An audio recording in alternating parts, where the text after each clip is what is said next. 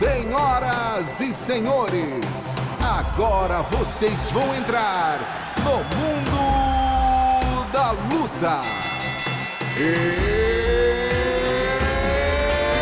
It's time! Salve, salve galera! Sejam muito bem-vindos a mais uma edição do podcast Mundo da Luta, o podcast especializado em esporte de combate. Eu sou Marcelo Russo, editor do Combate.com, essa semana com dois faixas pretas nas suas respectivas artes marciais, batendo papo comigo aqui. Daqui a pouco a gente tem um convidado bastante especial. Vamos dar uma segurada aqui, daqui a pouco a gente conta quem é. Primeiramente, nosso medalhista olímpico, comentarista do canal Combate, do Esporte da Globo, o Flávio Canto. Tudo bem, irmão? Quanto tempo, hein? Mais uma vez é prazer estar aqui com vocês, galera. Semana cheia de evento, né? Porque teve o PFL, teve o UFC e ainda teve o Mundial de Judô também. Então, semana boa para quem gosta de luta. Semana muito boa para quem gosta de luta. Também com a gente aqui, produtor do Esporte da Globo, especialista aqui em MMA, faixa preta de jiu-jitsu, Gleidson Vena. Tudo bom, meu amigo? Tudo bem, Russo. Prazer estar aqui com você, com o Flávio Canto, porra. Você, essa é a minha grande referência aí no judô, porra, grande parceiro e principalmente com a galera ouvindo o mundo da luta aí. É isso. Vamos começar falando logo do UFC 263 que aconteceu no último sábado. Tivemos aí um resultado que não era o que a gente estava esperando, né? O, o Davidson Figueiredo acabou perdendo o cinturão peso mosca para o Brandon Moreno no coevento principal. Na luta principal, Israel Adesanya manteve o cinturão contra o Marvin Vettori e a gente teve também Demian Maia lutando. Carlos Boi vai falar um pouquinho sobre tudo isso. Vamos começar falando da luta principal, Israel Adesanya contra Marvin Vettori. Não foi uma surpresa, na minha opinião, o, o, o Adesanya vencer. Eu só achei que o Adesanya poderia ter sido um pouco mais contundente, o Vettori talvez explorado um pouquinho mais, né, Gleison? A, a, o jogo de chão, perturbar mais o Adesanya, tomar iniciativa, como o Rafael Cordeiro cansou de falar ali no corner nos intervalos, né? É, Rússio, o Adesanya deu uma, até uma provocada depois, né? Falou que ele viu o espírito do Vettori saindo do octógono. Não sei se chegou a dar uma amarelada, né, cara? Até porque o Vettori já tinha lutado com ele e tudo mais, vinha numa boa sequência de vitórias, o que dá, né, uma, uma boa confiança para o lutador, né? Mas realmente eu achei que ele poderia ter feito um pouquinho mais o, o Vettori, né? Poderia ter tentado um pouco mais, mas sem dúvida alguma o Adesanya era o grande favorito, né? Talvez o grande favorito da noite. Eu confesso que a minha, o mínimo de chances que eu dava para o Vettori nesse caso era pela escola de onde ele vem, né, cara? Kings MMA, o Rafael Cordeiro é um baita técnico, pô, com certeza devia ter, ter bolado uma, uma ótima estratégia ali para ele que ele não conseguiu impor, né? E, e, teve essa questão também. Eu acho que se o Adesanya acelerasse um pouquinho, talvez ele definisse a luta um pouco antes. Mas foi uma, uma boa apresentação para ele e o Adesanya provou mais uma vez, né? Está um degrau acima de todo mundo da categoria. É, não tem dúvida. Adesanya hoje é o campeão dominante do peso médio. Acho muito difícil alguém. Eu não estou vendo ninguém ali no peso médio com condições de tirar o cinturão dele, a não ser por uma. Talvez o Robert Whittaker numa baita de uma noite, o Adesanya numa noite muito fraca. Agora, falando um pouquinho do Adesanya, Flávio, é, a defesa de queda dele deu uma melhorada da última luta em relação ao Blachowicz, mas ainda se pegar um lutador que tem um, um, um, jogo de luta agarrada, um wrestling muito bom, eu acho que ele pode ser bem, pode complicar muito a vida dele ali, né?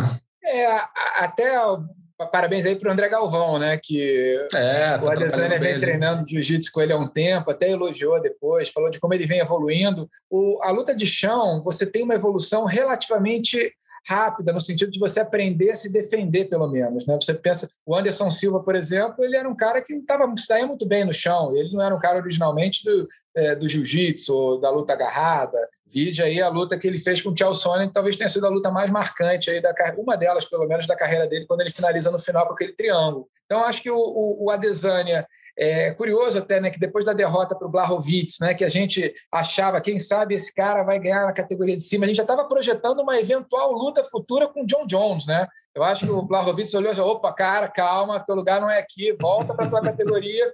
Então tinha um Exatamente. pouco de dúvida, assim, né, se ele ia se ele ia voltar com a cabeça, com a confiança abalada contra o Vitória. A gente já viu acontecer com grandes campeões depois da primeira derrota. Foi a primeira derrota dele contra o Blachowicz na carreira se ele ia voltar diferente, mas ele voltou tranquilo, fez uma luta assim, não vou chamar de burocrática, mas uma luta sem correr risco, né? Os low kicks ali funcionando bem, mantendo bem a distância. Mas você falou, desculpa, estou falando muito que estou me empolgando, mas ele logo no primeiro round ele caiu rápido e, e, ele conseguiu sair, né? O Vitória ele perdeu algumas oportunidades, um cara bom de ground and pound ali podia ter definido. É, eu também acho. Acho que o, que o Adesanya ele deu uma sorte que na, na categoria hoje não tem ninguém que consiga trocar com ele, né? Não, não se tem o Anderson na, no auge, né? pegou o Anderson já no finzinho. Você não tem os grandes nomes da trocação, como já teve antes, em alguns momentos. E aí você tem também gente que não é tão boa assim no wrestling, não tem um wrestling tão, tão desenvolvido. Então, assim, o Adesanya parece que caiu na hora certa, na categoria certa, para permanecer ali em céu de brigadeiro durante muito tempo, que é o peso médio do UFC. É, falando um pouquinho agora da nossa, do nosso ex-campeão, né, Davidson Figueiredo, ele conseguiu, na verdade, o Breno Moreno conseguiu o que muita gente achava que era quase impossível, que era não só vencer o Davidson, como finalizar a luta com o Davidson, né? finalizar no chão, um mata-leão clássico ali em cima do brasileiro. Eu vou começar com o Flávio. O que, que você acha que aconteceu? Foi totalmente mérito do Breno Moreno. O Davidson aparentemente teve algum problema ali na, na, no corte de peso, que acho que debilitou muito ele, né? E acho que, na minha opinião, acabou com a luta dele. Não sei o que vocês acham, mas o Moreno não tem nada com isso. Fez uma excelente luta, né? Muito parecida com o que ele fez na, na primeira vez que eles se enfrentaram, mas acabou que o Davidson estava muito abaixo e o Moreno, que, não, como eu falei, não tem nada com isso, levou essa luta, né, Flávio? Como é que você analisa a luta dos dois? É, para mim foi surpreendente assim a maneira como ele perdeu, porque na primeira luta a gente tinha aquela história, ele tinha lutado com o Pérez um mês antes, e acho que naquela empolgação, depois de duas vitórias fulminantes em cima do Benavides, né, que era o grande nome aí para muita gente dessa categoria, e ele ganhou, parecia que estava lutando com uma criança, eu acho que eu achei que ele se empolgou, a equipe se empolgou um pouco no sentido, pô, vai ser tranquilo, entra lá um mês. E ele não fez uma luta tão boa, mas empatou porque perdeu um ponto, senão teria vencido. Isso. Mesmo assim, ele mostrou superioridade ali. Então, eu pensei que com o camp mais, mais longo, ele ia chegar com, né, com, aquela, com aquela pegada que a gente já, já assistiu em várias lutas, e ele não chegou com essa pegada, né? Eu não sei se isso. Eu acho que a seguir cenas do próximo capítulo a gente vai descobrir é, se, se, a velocidade do Moreno atrapalhou. A impressão é que o Moreno estava numa outra, numa outra velocidade. Eu revi a luta depois, eu depois até olhei assim, pô, será que está passando? Quando você bota em um e-mail ali, né? Que nem no WhatsApp, uhum. você ouve um pouco mais rápido. Será que essa luta está mais acelerada? Eu estou vendo que o Rod está comentando, está narrando normal. Eu falei, cara, o cara estava rápido. Então a velocidade foi a tônica aí da luta, né? Esse bate-sai, bate-sai e, e acabou ganhando com tranquilidade. Para mim foi uma surpresa. É, eu, e você, Cleiton, o que, que você imaginou? O que, que você viu? Analisou essa luta aí? Teve algum fator que você acha que foi preponderante para o Davidson cair? É, eu estou fazendo cor ao Dana White, né? Depois da luta, ele falou que não imaginava que aquilo pudesse acontecer, né, cara? Méritos total do Brandon Moreno, né? Mas realmente, o Russo, a gente acompanhou, né, na hora da pesagem, meio que um drama, né? Será que o, Davidson vai bater o peso. A gente ouvia algumas, alguns boatos vindo de lá, né, de que ele estava dois quilos acima, depois era meio quilo. Enfim, isso pode ter mexido um pouco com o desempenho dele, né? É, só que é aquela coisa, né? Na primeira, com o Benavides, ele também teve problema com peso e se apresentou muito bem, né, cara? A gente está acostumado com lutadores assim como o Davidson, e se supera, né, cara? Tem um problema no peso, mas no outro dia tá zerado, parece que aquilo não mexeu em nada com ele. Então, quando ele, ele teve esse problema com peso, eu acreditei que poderia acontecer o mesmo na hora da luta. Mas realmente ele se mostrou um pouquinho apático e, como o Flávio falou, né, pareciam rotações diferentes, né? O Brandon Moreno bem mais acelerado. Tem essa questão agora, né? O Flávio pô, pode falar melhor do que ninguém se o peso pode estar realmente interferindo né, no desempenho deles, talvez seja o momento de subir de categoria, né, Rússio? Porque não foi a primeira vez, a gente viu que agora ele, te, se fosse na primeira luta com o Brandon Moreno, ele tendo um problema de peso, a gente poderia até entender pelo intervalo curto né, entre as duas lutas, mas agora ele teve tempo para treinar, é, a gente não soube, pelo menos até agora, de algum problema que ele tenha tido na preparação, enfim, talvez seja a hora dele começar a pensar em mudar de categoria. É, começa a surgir assim, algumas coisas. Ele falou né, depois para Evelyn Rodrigues, nossa correspondente lá, que o corte de peso não foi muito saudável, a academia está em mudança, tem uma série de coisas aí que não foram muito bem. A verdade é a seguinte: o Breno Moreno foi o segundo a subir na balança entre todos os lutadores. Assim, abriu, abriu a janela de pesagem, ele foi o segundo a aparecer. Né? O Davidson chegou faltando 40 segundos para acabar. E aí, no agonais, naquele assim, na capa do Batman, não tinha nem o que fazer, conseguiu bater o peso sem roupa ali, tudo bem, bateu. Só que a gente vendo como se quem acompanhou a pesagem viu que quando ele caminhou para a balança, o Valide Ismail, que é o empresário dele, foi andando do lado dele assim com a mão para evitar que ele, que ele desmaiasse. Então estava no limite do limite, sabe? E assim, ele na luta, na primeira luta com o Benavides, ele não bateu, ele não cortou mais até chegar ao fim da, do corte. Então, isso pode ter ajudado muito a recuperação dele. Agora que ele bateu, fica parecendo um pouco, ah, pô, 800 gramas, 600 gramas. Isso no fim da, do corte é coisa pra caramba. É uma coisa que, assim, destrói mesmo a resistência do cara e a capacidade dele de se recuperar. Ainda mais então, nesse peso, chega... né, Ruth? Ainda mais nesse peso, que é muito baixo, você não tem muito o que tirar. Quilos. É, exatamente. Percentualmente é muito mais, né? 800. É muito mais. Você pega 600 gramas para tirar de um cara que tem 50 e poucos quilos, em comparação com o que tem 90, pô, é muito mais água que o que tem 90 tem no corpo, enfim, muito mais coisa para tirar gordura, enfim. Ali você não tem muito. Então, acho que o Davidson sofreu muito ali. E aí, tendo visto essa, é, é, isso tudo que a gente viu na pesagem, por isso que é bom acompanhar mesmo a pesagem, ver lá, é, pô, duas horas, chato pra caramba, mas tem hora que você consegue tirar alguma coisa. A velocidade que o Flávio disse que o Davidson estava abaixo do Moreno, para mim se justifica plenamente aí. Eu acho que ele não estava na condição ideal para lutar, mas foi lutar, né, fez o papel dele, tinha que fazer mesmo. Só que o Moreno estava zerado. Então, quando começa a luta e o Moreno se, né, se mexendo com muita facilidade, se deslocando, atacando, defendendo, tomando iniciativa, e o Davidson ali, sabe, meio que esperando para ver o que acontecia, ele ainda conseguiu ficar por cima no chão por alguns momentos ali, mas você vê que quando ele ficou por cima no chão, ele não teve força para desempenhar o jogo dele, para desenvolver o jogo dele. O Moreno conseguiu se defender muito bem. Quando o Moreno teve a iniciativa, teve a vantagem no chão, aí acabou. Aí Moreno dominou as costas e ali deu para ver que, olha, o, o, o Davidson não ia fazer muito mais coisa. Tentou resistir tudo, mas acabou não segurando. Agora, você falou, Davidson, o Davidson, o Gleidson, de subir de categoria, de ir para o peso galo, é outro planeta, né, Flávio? Porque assim, você pega o campeão, Aljamain Sterling, em comparação com o Davidson, o Davidson, que é muito grande no peso mosca, no peso galo, ele vai ser pequeno, pelo menos entre os tops, né? Então, acho é, assim, não, não sei se é uma, uma, uma alternativa válida, não. É, até fazendo um lembrando é, questões aqui. Luta de cinturão não tem intolerância, né? Então ele ainda perde é.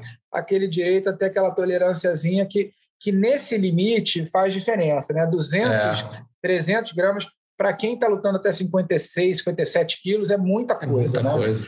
Então, assim, eu, eu, eu já acompanhei algumas histórias, quando eu, na época de que eu era judoca, de atletas. Vou dar um exemplo aqui do João Derli, bicampeão mundial, primeiro campeão mundial de judô brasileiro. O João Derli, ele lutava na categoria até 60 quilos. A gente foi para os Jogos Pan-Americanos de 2007, fomos juntos com ele na categoria é, até 60 quilos. Foi uma das noites mais difíceis que eu vivi no judô. A gente passou a noite com ele, ele agasalhado, a gente fazia abdominal por ele, porque ele não conseguia nem fazer abdominal, correr, ele corria abraçado na gente com casaco plástico. A gente sabia que a chance dele bem na competição era, era zero, especialmente porque é. naquela época você pesava no mesmo dia no judô. Então o tempo de recuperação era muito curto. Então ele conseguiu pesar, a gente carregou ele para pesagem e logo depois a Confederação Brasileira de Judô mudou todas as regras e proibiu que os atletas que não tivessem um percentual. Criaram um teto ali para você uhum. poder jogar numa determinada Perfeito. categoria. Ele perdeu a chance de ir para a Olimpíada de 2008. Ele, ele, no categoria que ele lutava, até 60 quilos, ele era um dos favoritos. Ele perdeu a chance, tentou ir para os 66 quilos, só que dois anos depois, em 2005, ele foi campeão mundial. Em 2007, uhum. ele foi bicampeão mundial. Desculpa.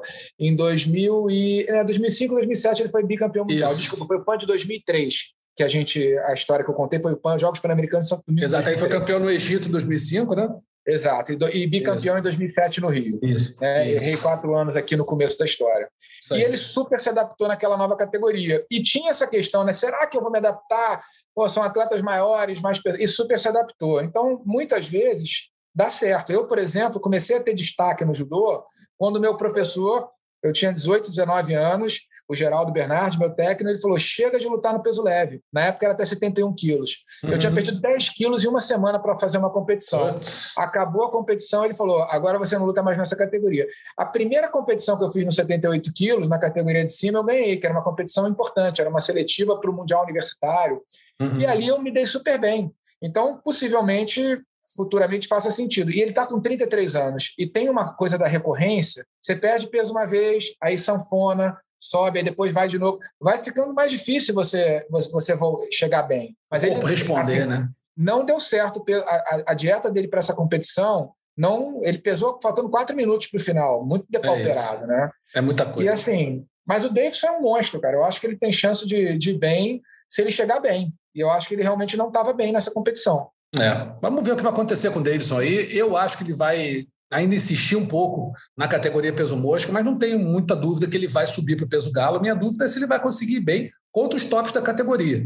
Você pega o Petrian, Aljamain Sterling, que é grande para a categoria, o próprio Zé Aldo está lutando ali, de repente vai que o Henry Cerrudo volta, enfim, você tem uns cachorros muito grandes né, nessa divisão que o Davidson, se de repente, não precisando cortar tudo que ele corta, vai, vai o quê? De 50, o peso galo é 56, né? 56?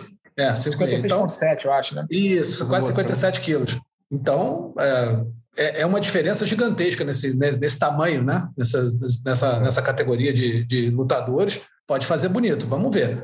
Tivemos também Demian Maia, que acabou não indo bem contra o Belal Muhammad, fez a última luta do contrato dele. Segundo Dana White, foi realmente a última luta dele no UFC. Agora ele está tentando fazer um lobby aí para lutar contra o Nate Dias, que perdeu, mas ganhou, né? perdeu a luta contra o Leon Edwards, mas acabou saindo grandão ali nos últimos minutos, que ele quase nocauteou o Leon Edwards. Se ele tivesse levado um pouquinho mais a sério, né, o Gleidson, acabava, se bobear, acabava nocauteando, né? Porque assim, tomou calor os quatro rounds, não foi bem. No último round, acertou uma mão, o Edwards já estava meio cansado. O Edwards também que ele dançou o fricote do Luiz Caldas, e aí o, pô, o, o, o Nate Dias só não ganhou porque acho que foi fazer uma graça, apontou para ele, riu quando viu, pô, dá para ganhar, e foi para cima, já não tinha mais tempo, né? Mas, o Russo, Nate Dias e levar a sério na mesma frase, é, a gente não consegue Complicado. Combinar, não, né, cara? complicadíssimo, complicadíssimo. Mas é, realmente ele é um cara duro e tal. Assim, para mim, o Leo Edwards é muito mais lutador do que ele, né? Eu uhum. acho que o Leo Edwards, deu, Leo Edwards deu uma respeitada ali no, no Nate Dias mais do que deveria. É, não sei se teria condições de encerrar a luta antes, por nocaute técnico e tudo mais. Mas, assim, para mim são prateleiras bem diferentes, né? Mas o Nate é isso, cara. É um cara super popular que ele inflama a torcida, né, cara? Isso aí dá um combustível para ele e pode mexer um pouco com o adversário, né? Não sei se foi o caso do, do Leon Edwards nisso, mas é um, é um fator bem interessante, né? Porque ele acredita até o fim. Numa dessa, acontece exatamente isso que você falou, né, cara? O cara tomou prejuízo em quase toda a luta, no finalzinho ele dá uma acelerada e ganha torcida, sai como sai com um status diferente do que seria se não tivesse dado esse gás, né, cara? Mas assim, é, o Nate para mim é um, é um lutador. O hype que ele tem não condiz para mim com o nível técnico e com o que ele apresenta dentro do octógono, né, cara? Mas assim é. O negócio é que ele é muito duro, né, cara? O negócio é que ele é muito duro. Não, ele é um luta... casca grossa da pesada, isso aí não tinha mérito dele nenhum. E realmente ele é um cara que tem muito apelo com o público, né, cara? Mas pra se caramba. você for ver tecnicamente. Tecnicamente, assim, ele, ele deixa vários jogadores acima, né, cara?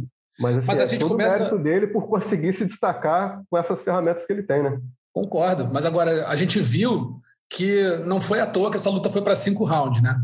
Porque o, todo mundo sabe, ele pratica triatlo, enfim, tem uma resistência física muito boa e ele mantém um pouco o gás dele lá para frente, né? Nos, nos, nos, nos, championship rounds, como chama, né? Os, os, rounds que só luta quem está ali fazendo luta principal ou, ou disputando cinturão. O Edward deu uma caída natural e o Dias estava ali, então aquilo ali foi meio que, ó, te, dam, te damos essa colher de chá aqui, né, Flávio? Cinco rounds para você, vamos ver o que acontece. E ele acabou tendo a chance dele. Só que era o Dias, né? E, e entrou e saiu ovacionado pela torcida. Ah. Faltava um minuto para acabar a luta. Ele apanhou os quatro rounds ali, sangrando, aquele estilo Nate Diaz, andando para cima, zumbi. Mas quando ele acerta e, e, e aquele. Né, ele semi-nocauteia ali o Leonidas, ele ri e aponta para ele rindo assim, vai dar um tapa. Ele falou, pô, ele, está se divertindo. Eu acho que isso que faz ele ser esse carisma. Assim, o cara é um, é um lutador bem old school. Assim, ele não, não, não quer ser amigo do Dana White, ele não quer ser politicamente correto. Aquele depoimento quando ele ganha do Conor McGregor é sensacional, né? Quando vão entrevistá-lo, ele olha para falar, I ain't surprised, eu não estou surpreso, né? Então, assim, ele tem uma espontaneidade. Ele é um cara ímpar, assim, poderoso, né? Mas uma poderosidade meio do estilo old school que o pessoal gosta. Seria legal lutar com o Demian, mas acho difícil, né? Porque o Demian fez a última luta, o Nate tem mais uma luta no, no UFC. Eu acho que o Dana White deve estar muito preocupado como ele vai usar o, Nate, né? Porque o Nate deve estar querendo sair. Agora tem essa coisa de youtuber. Imagina o Nate Diaz e um daqueles irmãos lá dos Logans. Pelo amor de Deus vai ganhar fortuna. E, e vai, e vai acabar com a brincadeira. Né? É, vai, vai, acabar com a brincadeira em 30 segundos. Eu também. Mas acho que ele acaba com a brincadeira em 30 segundos. Ele não vai fazer show. É o tipo do cara que vai chegar lá e vai querer enfiar a mão, cara. alucinadamente na mão desses caras. É, agora eu vou te falar, eu já não boto mais a mão no fogo, não. Esses dois aí estão fazendo um estrago ali, cara. Tem que. Ah, sei lá, cara. Sei eu quero lá. ver agora, quero ver a luta do Woodley contra o. o aí eu não sei se é o Logan ou o Jake Paul. Eu nunca. Acho, nunca que é o Jake, é, acho que é o Jake. É o Jake. Então, o, Logan, o, o Woodley contra o Jake Paul. Vamos ver. É, eu acho o que Nate já tem um boxe mais... melhor, né? Já é, pois é.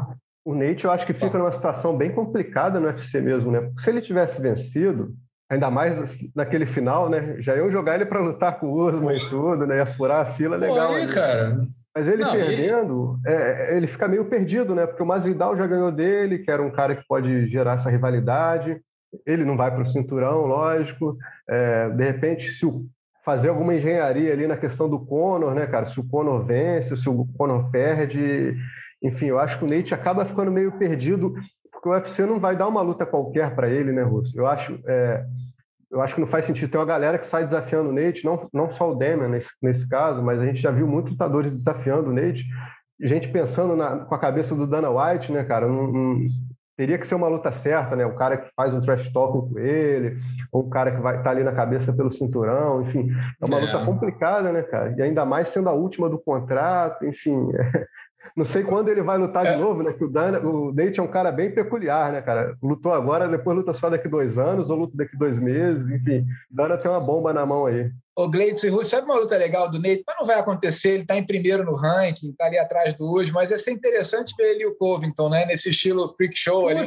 eu tinha falado isso, eu tinha falado isso na última edição do podcast, cara. Eu acho que ia ser, assim, ia ser aquele festival de, de bandidagem, assim, na, sabe, na encarada, falação. Ia vender ia, bem, imagina como ia vender muito bem, ia vender muito bem. Mas o que eu acho que vai acontecer de verdade vai ser o seguinte: eu acho que o McGregor vai perder para o Poirier de novo e na despedida do Nate Dias do UFC ou na última luta do contrato vai, vão fazer a trilogia. Eu acho, cara. E aí, porque assim, você fazendo, você pensando com a cabeça do Dana, a cabeça do Dana é o seguinte: audiência, pay-per-view, sabe, público lotando a arena, bota num. Cara, se botar uma Gregor Nate Dias fazendo trilogia no estádio lá do Dallas Cowboys, por exemplo, que é o sonho de todo mundo quer ver essa UFC no, no estádio do Dallas Cowboys, eu não duvido que encha, não. E eu não duvido que bata recorde, sabe, de bilheteria, bata recorde de público, bata recorde de pay-per-view, vai fazer um, um estrago. Porque o Dias perdeu, se o McGregor perde, beleza, perdeu, perdeu, os dois não pega um vencedor de luta contra o outro, quem ganhar do Poirier McGregor vai para o cinturão com o Charles. Quem perder, no caso, eu acho que o McGregor perde, mas o McGregor perdendo, acho que fica certinho, fica feição para fazer essa trilogia. E aí, cara, segura o careca para de ganhar dinheiro aí. Quando vai ganhar, é vai ganhar e vai, tudo mais e vai, um e vai cair ou vai deixar de crescer com os cabelos do Dana, né? Para fazer essa negociação oh. com o Nate. Se o Nate bater o pé ali, ah, não quero lutar, Imagina. não, e tal, o Dana vai ficar louco com ele. Bom, e a gente, para finalizar aqui a nossa resenha sobre o UFC 263, não pode deixar de falar na, na luta do Paul Craig contra o Jamal Hill, né? Que teve o, o, o Paul Craig vencendo rapidamente ali, mas o destaque foi a forma como o árbitro, né, se eu lembrar o nome dele aqui, Al Guini, ele conseguiu estragar muito dessa luta e botar em perigo né, a integridade física do Jamal Hill. O Paul Craig pegou o Jamal Hill no, no chão, fez, deu uma chave de braço, e naquele momento que ele deu a chave de braço, o braço do, do Jamal Hill, que a gente a princípio achava que tinha quebrado, agora parece que não, que deslocou, mas certamente saiu do lugar. E aí o Paul Craig, que é aquele cara que, pô, nas encaradas lá e vai para cima de todo mundo, o cara é brabo, não sei o que, ele avisou o juiz, falou: olha, o braço dele aqui quebrou. E o juiz, ó, toca a bola, segue, não continua. O Craig continuou, mas aí que eu achei legal que na entrevista coletiva pós-luta, ele falou: olha, é, eu vi que o braço dele ali já estava morto, estava machucado, eu não ataquei o braço dele, e aí partiu para um triângulo, sem usar o triângulo, sem usar a chave de braço né, junto com o triângulo, e acabou que o árbitro é, viu, o Jamal Rio estava se, se, debatendo ali, tentando sair como podia, o braço dele batia muito, você via que o braço dele estava completamente solto. No fim, o árbitro parou a luta e deu nocaute técnico numa posição de finalização, quer dizer, uma lambança completa. Mas o Jamal Rio, ele, ele foi guerreiro pra caramba, mas uma lambança do árbitro absurda, né, Flávio? Pô, uma cena horrorosa, horrorosa. O árbitro tem que sei lá o que tem que fazer com esse cara. O cara pô, foi horrível, braço pendurado ali. Teve uma luxação de cotovelo. Eu já tive uma luxação de cotovelo numa competição que eu botei a mão no chão, ele girou para o outro lado, dói bastante. Fiquei impressionado com, com o Jamal Hill, que estava tranquilo ali, né? Apanhando, depois saiu, conversou lá com o Paul Segurando um pouco o braço, assim, foi. Cara, que loucura. E o braço pendurado e ele batendo ali. E, e, assim, Paul Craig aí com 15 vitórias, 13 finalizações, né? O cara porra, ele tá, tá, muito bem. Primeira derrota oficial aí do, do Jamal Hill, mas nota zero, zero, zero, zero. Só não é o destaque negativo da semana, porque a gente tem um pior ainda que a gente vai falar no final do programa. Mas não teria sido exatamente. esse. exatamente.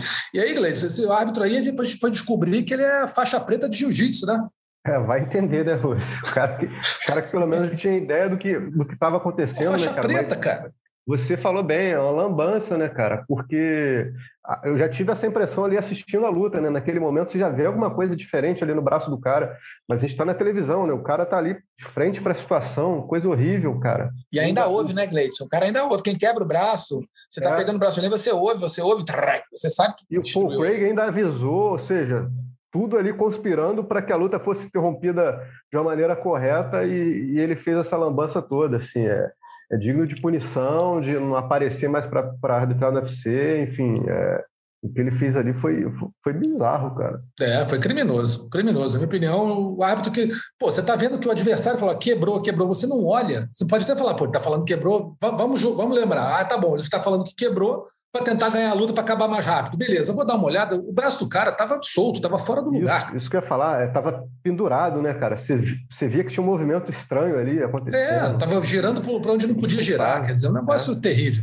Enfim, tá aí a, o registro de uma lambança danada do nosso, deixa eu até lembrar o nome dele, Alguini, o árbitro faixa preta de jiu-jitsu e que não conhece minimamente uma torção de braço. E aí eu tinha falado que a gente estava com um convidado especial, não quis dizer quem era, mas agora todo mundo está vendo aqui, o pessoal está acompanhando em vídeo no canal do YouTube do Combate, está vendo aqui. Quem não está, quem está no podcast, vou avisar agora, Fabrício Verdun, vai cavalo, que está aqui batendo um papo com a gente nessa edição do podcast Mundo da Luta. Beleza, Verdun? Como é que você está? Tudo tranquilo. Obrigado, Marcelo, pelo convite. Valeu, Flávio, Gleidson, aí, muito obrigado. Estou muito feliz de estar com vocês aí. Me atrasei um pouquinho, mas tá, estamos na correria sempre, né?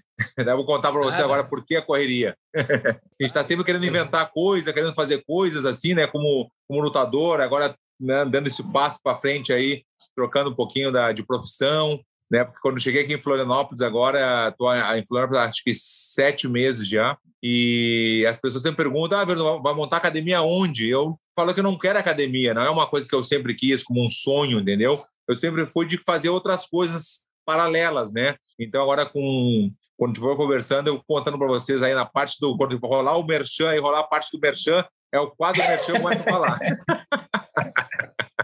Por isso, por isso, que ele criou um canal chamado Verdun Não Para, né, pô? Tem tudo a ver com ele, pô. O Cleiton tem amanhã, o Cleiton tá, tá, ligado, o Cleiton tá ligado. Tá ligado. O canal, o canal tá é funcionando muito bem, realmente tá, tá bem legal, porque o canal é, é um bate-papo, realmente, né? É o que tá rolando muito podcast hoje, mas o podcast é o nosso é um podcast, entendeu? A gente tá conversando é. ali, comendo uma carne, e, é, e quem deu o nome pro canal foi o Rômulo Barral lutador Romo Barral. Eu falei para ele, dá um nome aí, alguma coisa. Ele, na hora, ele falou: Verdun não para. Verdun não para, tá aqui, tá ali, não sei o quê, tá fazendo alguma coisa. E ficou, Verdun não para, né? Ficou bom, ficou bom, bom nome mesmo. Verdun, perguntando diretamente para você agora, vou falar um pouquinho da, da, de luta, depois a gente vai falar de, de projetos futuros aí da tua vida. Por que, que você deixou o GP da PFL? Essa pergunta todo mundo está fazendo, queria ouvir de você. Por que, que você não seguiu lutando no GP da PFL? Conta pra gente. É, realmente foi bem complicado, né? Toda, acho que todo mundo pôde ver né? o resultado, aquela polêmica toda, mas ah, eu acredito também que era para ter acontecido, era para ter sido desse jeito, não tem como mudar. Né? Se a gente pudesse mudar, mudar tudo que a gente quisesse mudar, né? mas não é bem assim que funciona. Então, aconteceu a polêmica, peguei no triângulo, bateu, depois ele começou a bater no meu rosto lá, me, me, praticamente me nocauteou, me deu vários socos na, na têmpora, né? Pegou muito forte os socos, realmente senti bastante, não na hora assim, eu digo depois, né, pós. No, momento quando tu sai da luta, tem todo um procedimento, o médico vai te analisar, ver como é que tu tá, examinando, e realmente teve, né? Eu não cheguei a dormir, mas as pancadas realmente foram muito fortes e o médico deu uma suspensão, acho que lá no, no evento da PFL, logo depois, de um mês ou dois meses, alguma coisa assim. Mas essa uhum. suspensão, para as pessoas que não sabem, essa suspensão ela dura até o teu médico, né, que está acostumado aí, te liberar. Então, quando o médico te libera, ele manda um, um laudo de, direitinho, como é que tu está bem, está tudo certo, e te libera. E quando eu cheguei no Brasil depois da luta, eu fui fazer vários exames, né? Ressonância, contraste, todos os exames que podia fazer de cabeça eu fui fazer. Por quê? Porque antigamente eu era com 20 e poucos anos, 25, até os 30 e poucos anos, tu não dá muita bola para a saúde, assim, não é um cara assim, ah, saúde, saúde, saúde, e agora com 43 o cara já pensa diferente, né? Já pensa como os pais antigamente, né? Que é meu filho, cuidar da saúde, a saúde, a saúde, e hoje em dia eu entendo o que a minha mãe queria falar comigo, a, a, tal de saúde. E hoje em dia, com 43 anos, com duas filhas em casa, eu entendo o que é a saúde, que é, que é um todo, né? Não é só a saúde assim no, no modo de dizer, né? É muito importante, né? Então, claro que eu, o médico não me liberou daqui do Brasil, daqui de Florianópolis, não me liberou. Falou, Verdão, vou te dar mais um mês e mais daqui um mês tu volta, ver como é que tu tá de novo, tu faz outros exames, porque eu tava sentindo muita dor de cabeça, muita tontura. Quando eu olhava muito rápido assim, hoje em dia não, agora não. Mas quando eu olhava muito rápido assim, eu sentia realmente a tontura e ele me suspendeu até de treinar. Então não tinha como eu voltar para o campeonato, né? Que eu estava muito motivado em lutar e fazer, porque eu estava sentindo muita tontura eu não estava treinando para poder voltar. Se for, Marcelo, se, for, se fosse antigamente com 20 e poucos anos, como eu te comentei, 20 e poucos anos, eu ia esconder a lesão como eu escondi muitas vezes. Lesão de cabeça, de braço, qualquer coisa que não treinei, mas como tinha muita coisa envolvida, oportunidade, né, aquele momento de ter que lutar pelo fato, de repente, da a parte financeira também, é um conjunto que tu te obriga a lutar, né? E tu quer mostrar serviço, oportunidade importante, tem que lutar, tem que lutar. Várias vezes aconteceu de eu esconder a lesão. E eu tenho certeza que não só eu, o Flávio pode dizer aí que também na, no, no judô, com certeza ele escondeu várias vezes também, mas é porque a gente está afim de fazer isso, a gente quer isso e é pela nossa carreira. Então a gente faz de tudo. Então hoje em dia já não penso igual a antes, né? Então, claro que não quis esconder a lesão, eu tentei esconder um pouquinho no começo, não vou te mentir, no começo não cheguei a comunicar o PFL 100%, eu fui falando um pouquinho. O meu manager, Ali, estava tá, sabendo de tudo, mas Rafael Cordeiro, toda a equipe, mas eu não queria avisar e aguentei, mas depois eu pensei bem, conversei com a minha esposa, falei, eu vou falar a verdade, vou dizer que o médico não me liberou, né? Eu podia falar, o médico está bem? Não, estou bem, não tem tontura, não tem nada, está tudo certo aqui comigo, como a gente sempre fez. Mas dessa vez eu pensei, não, vou fazer isso, vou fazer o correto para ficar bem melhor depois, porque eu quero poder aproveitar com as minhas filhas depois. Não quero ficar, claro. de repente, com alguma com uma sequela de algum, né, de ficar que nem o Vanderlei, que nem o Babalu com problema na fala, entendeu? Achei que você ia falar outra coisa. Olha só, mas Verdun, agora pensando aqui, me colocando nos meus tempos aí de atleta, eu me lembro uma vez eu estava almoçando com meus pais e eu estava com uma lesão que, pô, tava, eu tinha que botar gelo quatro, cinco vezes por dia. Aí o meu pai, que sempre foi um super apoiador, ele falou: pô, vai botar gelo, cara, você não botou gelo o dia inteiro, o que, que custa? Eu falei, eu olhei para ele e falei: pai, custa que eu estou há 20 anos fazendo isso, cara. Tem horas que cansa. E a dor, ela faz parte, né? ela, ela é, faz parte do uniforme do atleta. Não tem como. Eu não me lembro assim. Eu me lembro que quando eu parei de lutar, eu tive uma sensação muito curiosa, que eu nunca imaginei que eu fosse sentir, que em duas ou três semanas depois que eu parei, eu acordei um dia, olhei para mim e falei: caramba, eu não tenho nenhuma dor eu, eu, tô, eu, tô, eu tô com saúde. Aí eu comecei a fazer uma relação que toda a minha vida de atleta, a saúde ela não caminhava do meu lado assim nesse sentido, porque eu estava sempre sofrendo, sempre sentindo dor, sempre tendo que me superar. Então, quando você fala que você não, não tem mais idade para esconder isso, tem um pouco também de, pô, já fiz isso a vida inteira, conquistei tudo que eu. Você já foi ganhou do Fedor, Fedor, 28 anos sem perder de ninguém, você foi lá, finalizou o cara, que parecia invencível, ganhou o UFC. Você já fez pô, Abu Dhabi duas vezes, Mundial de Jiu-Jitsu. Como é que é agora, assim, também, nessa hora, você isso também deve, pelo menos comigo, influenciadores falar: puta, quer saber? Eu vou viver uma outra parte da vida, porque dessa aí eu já fiz tudo que eu precisava fazer. Passa isso na tua cabeça depois disso? Tudo. Sim, com certeza. Bah, Flávio, me identifico muito contigo, realmente, porque né, tu é um atleta de ponta também, e realmente tem toda a razão. Eu, eu penso exatamente igual. É, tu tem razão, a gente está ao mesmo tempo a gente está muito bem fisicamente, mas ao mesmo tempo cheio de dor né? Como tu falou, a gente tem a dor do lado, acompanha a tolerância de dor hoje em dia. Outro dia eu tomei uns pontos na cabeça aqui, acho que eu tomei 10 pontos na cabeça, né? 10, é, são 10 pontos, né? Que eu, é, aqui nesse lado aqui, ó. E aí tomei 10 pontos na cabeça e eu falei, não, porque na anestesia pode dar, senão nem precisa. Eu falei para ele que a tolerância da, da, a tolerância que a gente tem tolerância é muito alta de dor, não tem problema. É, o limiar de dor é lá em cima, né? É lá em cima, Exato. então a gente não dá nem bola com algumas coisas assim, por exemplo, 10 pontinhos na cabeça não é nada, entendeu? Aquela então, coisa que fala assim, de 1 a 10, quanto você está sentindo de dor? Eu falo, cara, esquece isso, não me pergunta isso não, né? É verdade.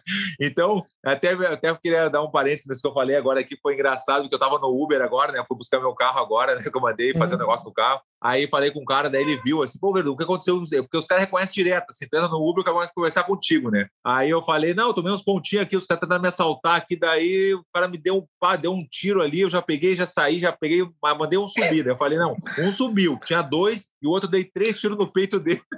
e o cara assim, como assim? Mas na verdade, eu falei, claro, não, mas e eu falo sério, né? Mas claro que é mentira, óbvio. Né? Então, aí, a realidade foi só um cisto. Mas, nossa, é verdade, tem toda a razão. Agora estou nessa transição realmente de pensar muito agora, né? Que agora eu tenho um contrato com a PFL ainda, eu sou 100% PFL, porque eu, do jeito que os caras me trataram nesse evento, eu participei de todos os eventos que tu falou, de todos que tu possa imaginar, mas o PFL me tratou de um jeito, me valorizou muito e tu sentir valorizado por um evento é assim uma das melhores coisas que tem. Então eu faço, eu tenho prazer de postar alguma coisa do PFL pelo fato de os caras terem me tratado daquele jeito como com a melhor contratação, me comparando com várias com outras pessoas, com outros atletas. Então eu estou na transição e estou na dúvida porque é a vida inteira, como o Flávio falou, a gente fez isso a vida inteira, faz 23 anos que eu luto. Então parar, ah, vou parar. É difícil falar vou parar entendeu? Para minha esposa, estou falando há uns quatro anos que eu vou parar, mas é difícil, porque é o que eu sei fazer, é o que eu gosto de fazer. Tem as paralelas, as coisas que eu estou fazendo também, a parte disso, mas daí o cara fica na dúvida, vai ou não vai, aproveito com a família agora, fico mais em casa. É, vou dar um exemplo, essa luta agora que passou, essa que aconteceu no PFL, minha primeira, eu fiquei três meses longe de casa. E isso eu fiz muito tempo, muitas vezes no começo da minha carreira, mas depois, quase no final da carreira, fazer tudo de novo. É, solteiro, sem filho, né? Outra história, né? Não, eu estava com a minha equipe lá, mestre Rafael Cordeiro, meu irmão, Babalu, toda a equipe lá, Cobrinha, Romulo Barral, todo mundo dando assistência total, mas chega os momentos tu tá sozinho no apartamento ali que tu fica pensando, pô, mas será que é isso que eu quero mesmo? Eu, eu tava feliz, estava treinando bem, eu estava muito bem treinado, concentrei 100%, dieta, tudo 100%, mas daí fazer mais três vezes isso, o cara já pensa duas vezes, não como antes, não, vai azar, entendeu? Hoje em dia o cara já pensa mais. Então, agora que eu não vou poder participar do campeonato, né, que todo mundo viu que eu não vou poder participar, pelo fato também pela pontuação, pelo que eu não quero poder esconder a lesão, eu quero estar bem de saúde para poder voltar fiquei, eu tô desde a minha luta até hoje sem treinar. Depois da entrevista aqui eu vou fazer uma musculação, entendeu? Eu vou fazer uma musculaçãozinha, aquela, aquela fisioterapia, entendeu? Eu vou, seis e meia eu tenho a musculação. Mas é, é, meio complicado. Então eu tô na transição de vai ou não vai, o que, que eu faço? Então eu tô na dúvida ainda, né? Mas já passou pela cabeça a ideia da aposentadoria? Sim, com certeza, mas essa palavra eu não curto, eu não gosto dessa palavra ah. aposentado, porque tem várias coisas. Eu quero estar no mundo da luta, eu quero estar ali, né? O Flávio. Exemplo, então, parar como lutador, você diz, né? É, como lutador, assim, é, por exemplo, se rolar uma proposta de uma super luta, né? Eu sei, fora do, do PFL, de repente, eu tenho um contrato com o PFL ainda, mas lá na frente, pô, daqui a um ano, eu vou estar bem ainda, porque eu sou muito jovem também, uh, mentalmente, assim, de tudo, geralzão, né? uhum. né? Eu, eu não tenho meu corpo não tenho nada quebrado, eu nunca quebrei um osso, eu nunca quebrei um braço, uma perna, com vários pontos, né? Mas assim, de quebrar, nunca quebrei. Então eu estou bem ainda fisicamente, não no momento. Agora eu dei uma subidinha, né? Eu lutei com 110, eu estou com 117 hoje. Então, se tivesse uma super luta dos sonhos, assim, para ser uma última luta, você tem alguém que você pensaria, puta, essa aqui é me animar, eu ia ficar três meses treinando, ia abrir mão de tudo aqui em casa para fazer essa minha última luta? Tem alguém assim que você brilharia o olho para poder fazer uma luta? Sim, eu gostaria de fazer assim, ó, vou te falar que pelo respeito que eu tenho pelo Fedor, eu fazia, faria a revanche contra ele, uma revanche, uma super luta, vamos dizer assim, uma super luta contra o Fedor e com o John Jones também, que eu acho que é um cara que realmente é, ele é muito bom e o John Jones vai estar tão bem no peso pesado, porque ele também é um cara que ele, ele é peso pesado já, ele sempre foi, que nem o Gustafsson. O Gustafsson subiu para a categoria de cima na, minha, na luta que eu lutei no UFC com ele, mas ele já é um peso pesado, entendeu? Então acho que não vai ter nenhum problema, mas o John Jones é outro que gostaria de fazer uma super luta com certeza. E também essa luta, essas, o que está acontecendo muito agora também, né, Flávio, de, de boxe, fazer uma regra diferente, fazer um voltar às antigas, fazer um vale tudo, aquele com pisão na cabeça e tudo, sabe? Aquele que tem a, a mínima regra,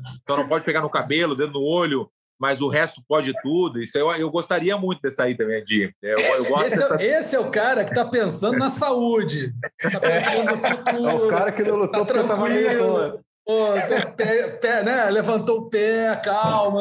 Esse aí, que é vale tudo na época do, do, vale tudo mesmo, na época de Hélio Grace. É, é, o cara fala é. da saúde, dá uma moral de saúde, saúde, mãe, a mãe, não sei o quê. Não, não, pisar na cabeça é legal. Pisão, tiro de merda. Na, na, hora de tirar um 10, né, cara? Só 10. Como diriam meus amigos nordestinos, tu é doido. Vai lá, Gleice. Verdun, mas aí você falou dessa questão né, de aposentadoria é uma coisa que você não, não gosta nem de ouvir, né? É, o jiu-jitsu também, cara, é uma opção, você fazer uma super luta de jiu-jitsu. Você chegou, quase lutou com bochecha recentemente, né, cara? Isso faz parte também, de repente, uma super luta de jiu-jitsu. Você gostaria, por exemplo, de pegar um cara da atual geração, como o próprio Bochecha, ou fazer uma luta com alguém da, da época que você competia? Uma luta sem kimono? O que, que você pensa assim, mais, mais subjetivamente? Eu acredito, Cleiton, eu, gosto muito do, da, da opção de, do grappling, né? Do grappling, sim, o kimono. o kimono, eu vou te falar que é as coisas mais difíceis que eu já participei na vida, né? Mas eu acho mais difícil o MMA, entendeu? Porque o kimono tem que respeitar o kimono, é, é completamente diferente, a gente sabe disso, que é, é, é um treino que tem que estar 100% focado naquilo ali tu não pode querer fazer um pouquinho de tudo para fazer o kimono depois, não existe sua possibilidade. Né? Se quiser fazer o kimono, o boxe, não sei o que, fazer o, o, fazer o vale tudo, ou o MMA, o que for, tu vai fazer. Ou fazer um grappling. Eu tô fazendo, é, tô treinando MMA. Vou, vou lutar MMA, tô fazendo de tudo e vou fazer um grappling. Eu vou, vou fazer. Mas estou treinando de tudo, vou fazer um de kimono, nem me viu, não vou, porque é, é outro nível, o negócio é diferente, realmente eu vou te falar que eu ficava mais nervoso quando eu lutava de kimono. Aquela concentração, todo mundo se olhando ali, aquela coisa ali, o cheiro é diferente, entendeu? Então o kimono tem que respeitar muito. Então, de kimono, eu não sei se eu iria de novo, porque faz tempo que eu não treino de kimono, e tem que se dedicar 100% mesmo. Então, acho que a última opção seria o kimono, né? Claro que se fosse uma proposta muito de outro, de outro mundo, que eu acredito que não, não tem agora no momento, mas o grappling, sim, eu tenho vontade, sim. Um cara da minha, não sei se da minha idade, mas uma coisa que seja mais né? Porque a galera do, hoje está voando, né? Eu vou ter que me dedicar bastante também né, no, no, no grappling para poder fazer um cara do nível de, de, hoje, né? Agora, voltando um pouquinho ali na PFL, Verdão, você, logo depois da luta lá, você falou muito do Renan, enfim, falou, você deu tua, tua opinião, falou, deu tua versão do que aconteceu, né, explicou o que aconteceu na tua visão, e falou, pô, que o cara, se tiver caráter, assume, não sei o quê. Hoje, com a cabeça mais fria, já, passar, já passou um tempo. Você mantém o que você falou? Você acha que, que reviu alguma coisa ou é aquilo lá mesmo? Eu não conheço o Renan. Conheci o Renan ah. só porque eu lutei contra ele. Eu nem conhecia ele antes também, não. Assim, era um cara que eu já tinha visto, uh, não assim 100% olhando para ele, porque eu não prestei atenção, porque não era da mesma categoria que eu, na desculpa, não, do evento, do mesmo evento. Mas é um cara que eu já tinha visto, assim, por, de, lá no final, assim, sabe? Não era um cara que eu já tinha visto muito, assim, reparado nele muito. Mas eu digo no caráter, eu não sei porque eu não conheço ele, né? É claro que a uhum. cabeça quente, mas que eu mantenho que eu tenho certeza absoluta que ele bateu. E a uhum. coisa mais, ah, vendo a luta várias vezes depois de novo, claro que é uma situação muito rápida, milésimo de segundos, ele bateu e se arrependeu. Ele bateu e se arrependeu em milésimo de segundo também. Então ele bateu porque ele estava meio que, de repente, ele sabia que ia acontecer por ali, ele estava com medo, de repente, antes, assim, o, modo de dizer medo, assim, eu digo, mas uhum, ele estava com receio claro. daquela situação. Aconteceu a situação na cabeça dele, ele bum, bateu e meio que, não, não, eu, eu consigo aguentar aqui, dá, dá para aguentar. E automaticamente, quando o cara bate, tu dá uma flochada, é normal. Tu dá uma relaxada nas pernas, é uma coisa normal que é o respeito, é do jeito que a gente aprendeu o jiu-jitsu, porque eu treinei o judô com a seleção olímpica também da Espanha, eu já acho que eu contei para o Flávio isso aí, treinei com a galera né, o, o Ernesto Pérez, a, a Sara, treinei com toda a seleção olímpica lá. Os caras era muito legal no Atlético de Madrid.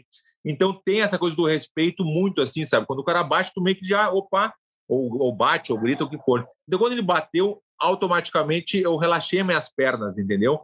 Então eu mantenho que ele bateu, mas se arrependeu em um milésimo de segundo depois. Ele viu que dava para aguentar. Ele aproveitou a situação, né? Então na, não sei se ele foi alguém falou para ele não falar ou ele ele mesmo sentiu que não ia falar para ninguém de repente entre eles daí ele ficou para ele que ele bateu mas se arrependeu aí eu não sei como te dizer né agora mas para você eu... a certeza que ele bateu mesmo não eu não tenho absoluta certeza assim, ó, é 100% que ele bateu. Isso eu tenho certeza que ele bateu, porque o cara tá batendo no meu rosto, tá acertando todos os socos do meu rosto. E o cara me abre a mão e bate nas minhas costas, por quê? Porque ele quer me dar um tapa? Não. Ele está é. ele tá acertando os socos. Então, o cara para de te bater, abre a mão e bate uma. Não, uma e depois, com opa, não, não, tô bem ainda, tô bem ainda, fechou a mão e começou a bater de novo. Entendeu? Entendi. Então, eu tenho certeza absoluta e a gente treina a vida inteira, a gente sente, a gente sabe isso. Eu já bati de me arrepender também no treino, de o cara me pegar na mão de vaca, aquela coisa assim, ah, ah não, pô, ah, eu bati, pô, bati. Vai ter que admitir, né? Pô, eu não é. queria, mas eu bati. E tem essa coisa assim, que tu, às vezes tu bate, mas não queria bater e foi milésimo de segundos que até brinca com um amigo ali na hora do, do treinamento. Já aconteceu comigo, de eu bater e, ah, não acredito que eu bati, ficar puto por isso, sabe? Aí eu vou lá e pego de novo, daí eu tento pegar também, entendeu? Você nunca mais falou com ele depois de, de, desse dia, Verdun? Não, não, não, nem vi, nem vi, porque eu vou te falar que até foi melhor. Eu vou te falar por, pela situação, Flávio, a gente é, é diferente, sabe? Eu, eu tenho essa coisa meio de, da, da, da, da, luta, tem, uma, tem negócio da, da briga também comigo, então, de repente, se a gente se visse depois ali pela confusão, de repente podia acontecer alguma coisa. O meu irmão também não, meu irmão, mestre ali, a gente meio fechado entre a gente, de repente, se a gente se vê, de repente ia acontecer alguma coisa. Ainda bem que a gente não se viu depois, porque eu não sei até que ponto o cara bate, não bate, diz que bateu e depois começa a dar um monte de soco, né, que até né, me deixou fora do, do, do do campeonato, então não sei, eu vou te falar que foi melhor a gente não, a gente não se ver, entendeu? A gente, a gente não se viu, a gente não viu mais ele nem nada, nem a equipe dele a gente viu. Vai que Foi você encontra assim. um bumerangue por perto, né, Verdun? Pô, se tivesse um bumerangue já resolvia tudo isso, né?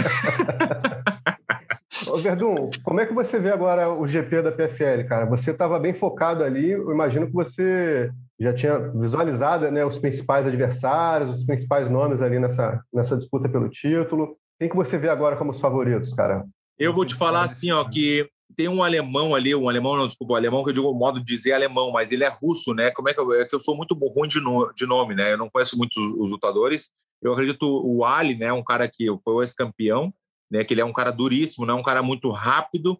Né? É o um Goldsov, assim, né? O que você está falando, né? Hã? O Goldsov, o que você está falando? Goldsov, Goldsov, esse aí, na minha opinião, já até anota aí, tá gravando, tá gravando?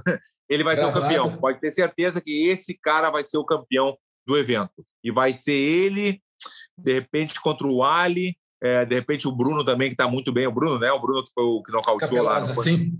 O Bruno né? impressionou. E o Bruno é aquele que se, se faz de bobinho, né? O Bruno, ah, eu sou o menor de vocês, não sei o que. Ele brincava lá comigo, vi ele várias vezes lá, né? Nocauteou o eu, sou, eu sou pequeno. Eu falei, ô, oh, Bruno, não vem com essa com essa pilha xarope aí que não me engana, não. Por lá no Cautio o cara é rapidinho, entendeu? Então não tem esse papo de pequeno. Tá na categoria pesado, tu é pesado, tu é peso pesado, é. vem te fazer de bobo entendeu? Falei brincando com ele também, falei que era gente boa demais, me tratou super bem também lá, mas é um cara que tá indo muito bem, ele tá na, na pilha de ser vencedor, de ser o campeão, mas eu acredito no, no Volkov, como é que é o nome do cara? vou, do, é o Denis Goldsov, o russo, né? Que você está falando. Goldsov, é, é, o russo. Goldsov. Goldsov vai ser o campeão. Olha bem o que eu estou te falando, vai ser o campeão. Agora, você está falando do seu contrato, Verdun. O teu contrato com a PFL, ele é por evento ou por tempo? Você tem, sei lá, dois anos de contrato, você tem que fazer, sei lá, um evento mais um, ou era por, nesse evento só? Como é que. Para a gente tentar entender, porque você falou, ah, eu, eu, eu pensei muita coisa, mas eu gostei da PFL, então assim, eu não estou querendo né, sair assim. Então, eu queria entender mais ou menos como é que é o molde do teu contrato com eles. Não, eu, falar, oficialmente eu sou o embaixador da PFL, né? Isso aí, uhum. os caras. Eu sou, eu sou embaixador e eu gosto também poder divulgar eles bastante. Tenho duas do contrato. Então, o contrato é praticamente essas duas primeiras lutas, entendeu? Perfeito. Depende como for essas duas lutas, se tu continuar, continuar lutando, ou se tu perder ou sair do campeonato, já era. Então, eu tenho que conversar ah. com o Ali primeiro, ver os detalhes, como está a situação. Eu acredito que se eu pedir mais uma luta depois, até acho que foi o Flávio, não sei quem me comentou que podia fazer uma luta com o campeão do evento, né? Porque, uhum. bom, tem moral para poder lutar com o campeão. Algumas pessoas não vão achar justo, né? Ah, tu saiu do campeonato, agora luta com o campeão, como assim, entendeu? Não pelo título, não como, como pelo, pelo cinturão, mas uma, uma super luta, não sei. Então, se eles me oferecerem isso e da maneira que for, aí eu vou ter que pensar. Né? Então eu tenho mais, eu sei que eu tenho mais uma luta. O Ali me falou uma vez que eu tinha duas lutas no contrato. Mas aí seria só no ano que vem, né, Verdun? Porque o, o resultado sai no final do ano, né? A última outubro. O resultado é em outubro. O, a última seria luta do campeonato. Ah, tá. Pensei que era em dezembro. Isso, outubro é a, é a, grande final em outubro, é isso aí. É, é. é isso. Agora, teve uma, uma coisa, Verdun, que assim, na tua luta, o resultado, você quando terminou a luta, você falou, ah, certeza, ou vão me dar vitória, vai ser no mínimo no contest, e acabou sendo no contest mesmo, né? Acabou que fecharam lá e foi no contest. Foi até muito rápido, normalmente isso leva mais tempo.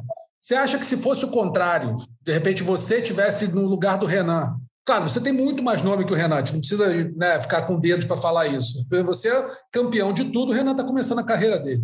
Você acha que se fosse o contrário, esse resultado seria é, invertido tão rapidamente assim? Você acha que. Ou, ou, ou não? Eu acho que sim, eu acho que sim, porque é. eles tiveram que analisar pela situação, do jeito que foi, é, bateu, não bateu, teve a situação. É, pela situação, eu acho que eles iam analisar também, iam analisar. Eu não tenho como te falar 100%, ah, é, eles iam fazer também com o Renan, eu não posso te dizer isso, mas se eles mudaram o resultado é porque eles assistiram a, a, a, ao vídeo da luta várias vezes. E não existe, né, não existia essa, essa, vamos dizer assim, esse método de poder olhar, né, que nem no futebol, vamos lá ver o que aconteceu.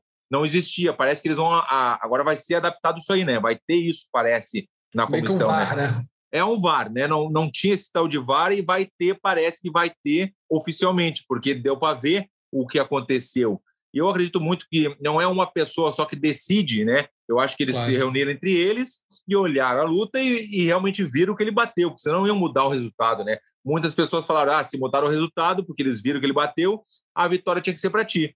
E eu falei: tudo bem, não tem problema nenhum, que seja no conto, está tá tudo certo, entendeu? Que um, não o resultado, porque eu não, eu não achava justo a vitória para ele também. Mas também não acho justo, de repente, a, a vitória que seja para mim do, da, pela situação. Então, achei uhum. justo do jeito que foi. Não conta, está bom. E só por eles ter mudado tão rápido, eu já fiquei feliz, né? Porque imagina ficar demorando, demorando, demorando, é. ia passar, as pessoas iam até esquecer o que estava acontecendo. É verdade. É, eu, eu, acho que não teriam mudado se fosse ao contrário, mas eu acho que isso é completamente compreensível, porque você tem um, um histórico que todo mundo vai parar para assistir aquilo com, com carinho diferente, que eu acho que isso é uma, é uma história. É, é, é construído isso também, né? Então, acho é uma que conquista, isso, né? Eu acho que isso é, é, é, natural, assim. Eu acho que não teriam mudado, ainda mais como mudaram. Mas eu acho que o que você falou, eu acho legal também, Verdão, porque eu acho que se traz a vitória para você, eu acho que esse no contest fica. que eu, eu assisti com muito e é muito difícil, né, você falar. Eu estava comentando no dia e estava muito cuidadoso ali, porque, é, bom, eu, eu conheço Verdun há anos, adoro Verdun, e eu não conheço o Renan, então ainda tinha uma situação ali para mim cuidadosa, né? Eu, eu muito, fui atleta, muito. então tenho um respeito profundo por todo mundo, ainda mais que entra para fazer MMA, né? Porque eu acho que o judô é, é um, um, estágio muito mais tranquilo do que esse pessoal que entra lá para sair na mão. Então, todo respeito. Mas depois você vê com muita calma, a impressão realmente que dá é que aquilo que você falou, você desiste, desiste, desiste muito rapidamente. Né? Quase que assim, hum, não, não dá para mais um pouco e e a impressão que eu tive foi essa que você falou. Você dá uma.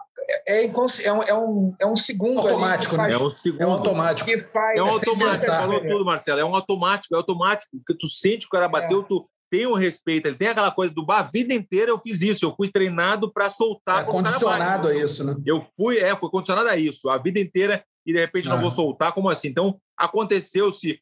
Aí teve pessoas que falaram, ah, porque tu soltou, porque não sei o quê. É, foi meu instinto, entendeu? Eu não tenho essa maldade de querer machucar o cara ou quebrar o cara de um jeito se o cara, não, se o cara tá batendo, entendeu? Se o cara tá desistindo da luta, entendeu? Então aconteceu, eu acho que já é página virada, e agora é, é outro momento, o Renan continua lá, daí até, acho que me perguntou, acho que foi o Alonso, Marcelo Alonso, perguntou, oh, Verdun, e aí, que, que tu acha? Como é que, que o, o, Renan tem que fazer? Eu falei, nossa, acho que ele tem que fazer a dele, né? Ele tem que fazer a estratégia dele. Não, eu não vou dizer o que ele tem que fazer. Tá torcendo para ele, eu falei, dos nossa, não tem, entendeu? Não tem, eu não posso ser assim só para fazer um grau com as pessoas e não, não, agora sim, tô torcendo pro Renan, o cara tem, eu não vou fazer isso. Óbvio que eu não tô torcendo para ele. Eu quero que eu quero que o que o Ali deu uma lição nele, entendeu? Eu sou, eu sou russo desde pequeno. Mas, mas, mas, mas só para concluir a história, que eu acho que também esse assunto já deve, deve estar de saco cheio de falar sobre ele. Não, não, eu tá na boa. Darem, tá mais, tá mais com vocês, assim, tá na boa. Darem no contas, depois tem, tem um, um, uma, uma situação também que eu acho que de respeito a, a ele também, de não darem os três pontos para o Verdão, porque pô, vimos aqui, ele bateu aqui, acreditamos nisso, pô, vitória do Verdão. Eles criaram, no judô tem isso, quando você tem uma situação que minimamente gere algum tipo de dúvida, é, você fala, cara, então não aconteceu nada, vida que segue. Um, e foi mais ou menos o que fizeram. Eu acho que o que eu quero trazer é que tem um, um, respeito grande com o Verdun nisso, que ele merece, né, pela história construída, mas também tem um respeito por ele, pelo Renan, assim, de não mudarem, tirarem e jogar. Então, acho que ficou uma situação, é, sinceramente, acho que, que, que, legal, assim. Eu acho que foi. Eu também achei, porque nunca tinham mudado, Flávio. Os caras nunca mudaram o resultado na vida de, de, dessa comissão atlética, não teve nenhum momento desse aí que aconteceu é verdade, eu não lembro. parecido. Não lembro então, disso. isso é legal de só de ter ah, os resultados foi negativo, a situação foi negativa, mas só pelo fato de eles ter mudado uma lei, alguma coisa assim, já, já que bom, que bom que vai ter nas próximas horas uma, uma coisinha a mais, o, o VAR, o que for, vamos assistir, vamos ver o que aconteceu. Então já foi positivo nesse sentido. Então tá, eu estou feliz por isso, entendeu? Porque vai é, mudar. Já deu um avanço, né? Já deu um avanço. Claro, eu lembro. deu um avanço. Acho que foi, cara, eu estou lembrando aqui, puxando pela memória, acho que a única vez que eu vi mudar alguma coisa assim, tirando o doping ou alguma coisa, foi o Drew Dober contra o Buscapé, né, o Gleidson? Você vai lembrar disso aqui no Brasil, lembra? Que foi, foi Buscapé e, do, e Drew Dober que lutaram no UFC, que deram. Isso, que o juiz deu a vitória do. Viu o, o Dober batendo, sendo que ele nunca bateu na vida, e no fim, depois deram no contas, quer dizer, deram a é. vitória para o Buscapé no octógono, levantou mão e tudo. Depois é, rejulgaram lá, viram as imagens e virou no contas. Foi a única vez que eu vi acontecer isso, e agora aconteceu com o Verdun e, e, com, o, e com o Renan Problema. E, Rússio, Mundial de 97 de judô em Paris. O, o, francês é o povo mais viciado em judô depois do japonês, lotado é. no estádio.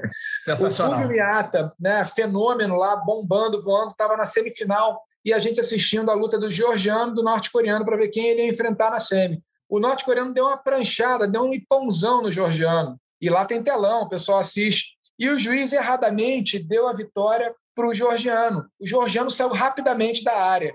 E depois que ele sai da área, a regra é o seguinte: esquece, não muda mais o resultado. Foi uma sensação horrível, porque eles ficavam repetindo no telão, o coreano lá, o norte-coreano, tentado no tatame, assim, sem entender nada, e a galera vaiando e reprisando o golpe que ele jogou o Georgiano. Resultado: o jogo do Georgiano muito pior para o Fúvio, o Fúvio perdeu, depois ele ficou em terceiro o Georgiano passou a semi, se ele pegasse o norte-coreano, o jogo era bom para ele. Então mudou a história do esporte. E não ali, né? mudou o resultado. Com tudo isso. Não mudou. Assim... Já que o Flávio resgatou uma de 97, o Ultimate teve caso parecido, cara, na primeira vez que foi no Japão que o Conan ganhou do Sakuraba, que o Big John sim, sim, sim, errado. Sim. Teve alguma coisa lá no GP que o Tanque ganhou e não pôde voltar para a luta seguinte. Eles trouxeram o Sakuraba de volta. Foi. E o Sakuraba, e o Sakuraba ganhou, ganhou de novo. Mas isso é. a gente está falando numa era jurássica, né? As regras, até os rounds eram diferentes, eram GP e tudo.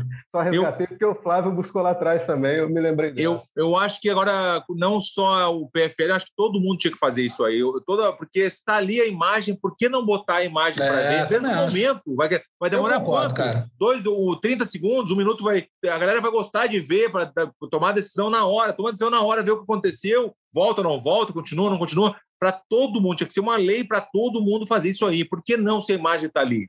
Dá para ver a situação, entendeu? Acho que tem que ter sim. Totalmente. Agora, Verdun, vida para frente, planos para o futuro. Sei que você está com churrascaria, ou pelo menos está caminhando para isso. Conta aí, vamos lá. Não, calma, calma, churrascaria eu não abri ainda.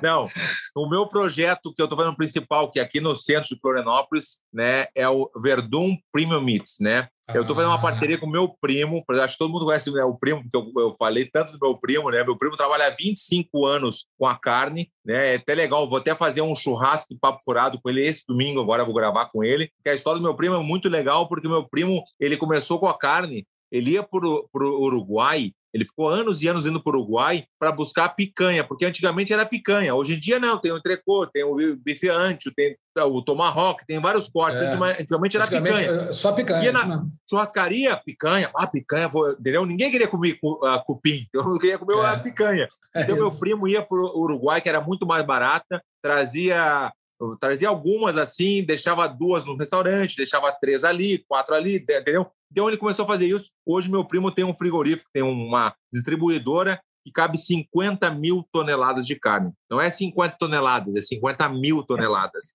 Então, tu imagina, o cara começou buscando carne no Uruguai, começou aqui no Brasil, depois começou para o Uruguai, e hoje ele é o representante oficial da carne Las Pedras, né, que é do Uruguai. Então, e é legal que ele fala que não tem contrato, é só aqui no fio do bigode. Isso que eu achei muito legal, porque os caras é gostaram tanto dele que ele está há 20 anos, eu falei 25 anos saindo com a, carne, mas é há 20 anos Sim. que ele está como representante. Então ele resolveu Vamos usar agora que estou na, na, transição, voltando para o Brasil, né, de poder usar. O meu amigo Filipones falava assim: Verdun, tu vai usar muito a tua imagem, para ganhar dinheiro com a tua imagem. Eu falei, como assim com a imagem? Eu falei, não, Verdun, o, o Filipones, eu tenho que lutar, tenho que lutar. Ele, Verdun, com a tua imagem. Eu não sabia o que era imagem na época. Ah. Eu comecei, eu falei, que imagem, tu tá louco? E hoje em dia eu entendo o que ele tá, queria dizer, né, que tu constrói uma imagem e tu pode trabalhar com isso. Então, fiz essa parceria com meu primo o nome dele é Alexandre, mas todo mundo conhece Cadê o Primo, né? Até a gente brincou nas redes sociais, Cadê o Primo? Então, essa parceria, estou com a loja bem adiantada ali, uma loja de 400 metros quadrados, né, no centro de Florianópolis, né, na rua mais conhecida ali, a Rio Branco, e 400, a, a loja era para ter sido nossa mesmo, Marcelo, porque dentro da loja tem uma câmera fria de que cabe 20 toneladas de carne, imagina, né?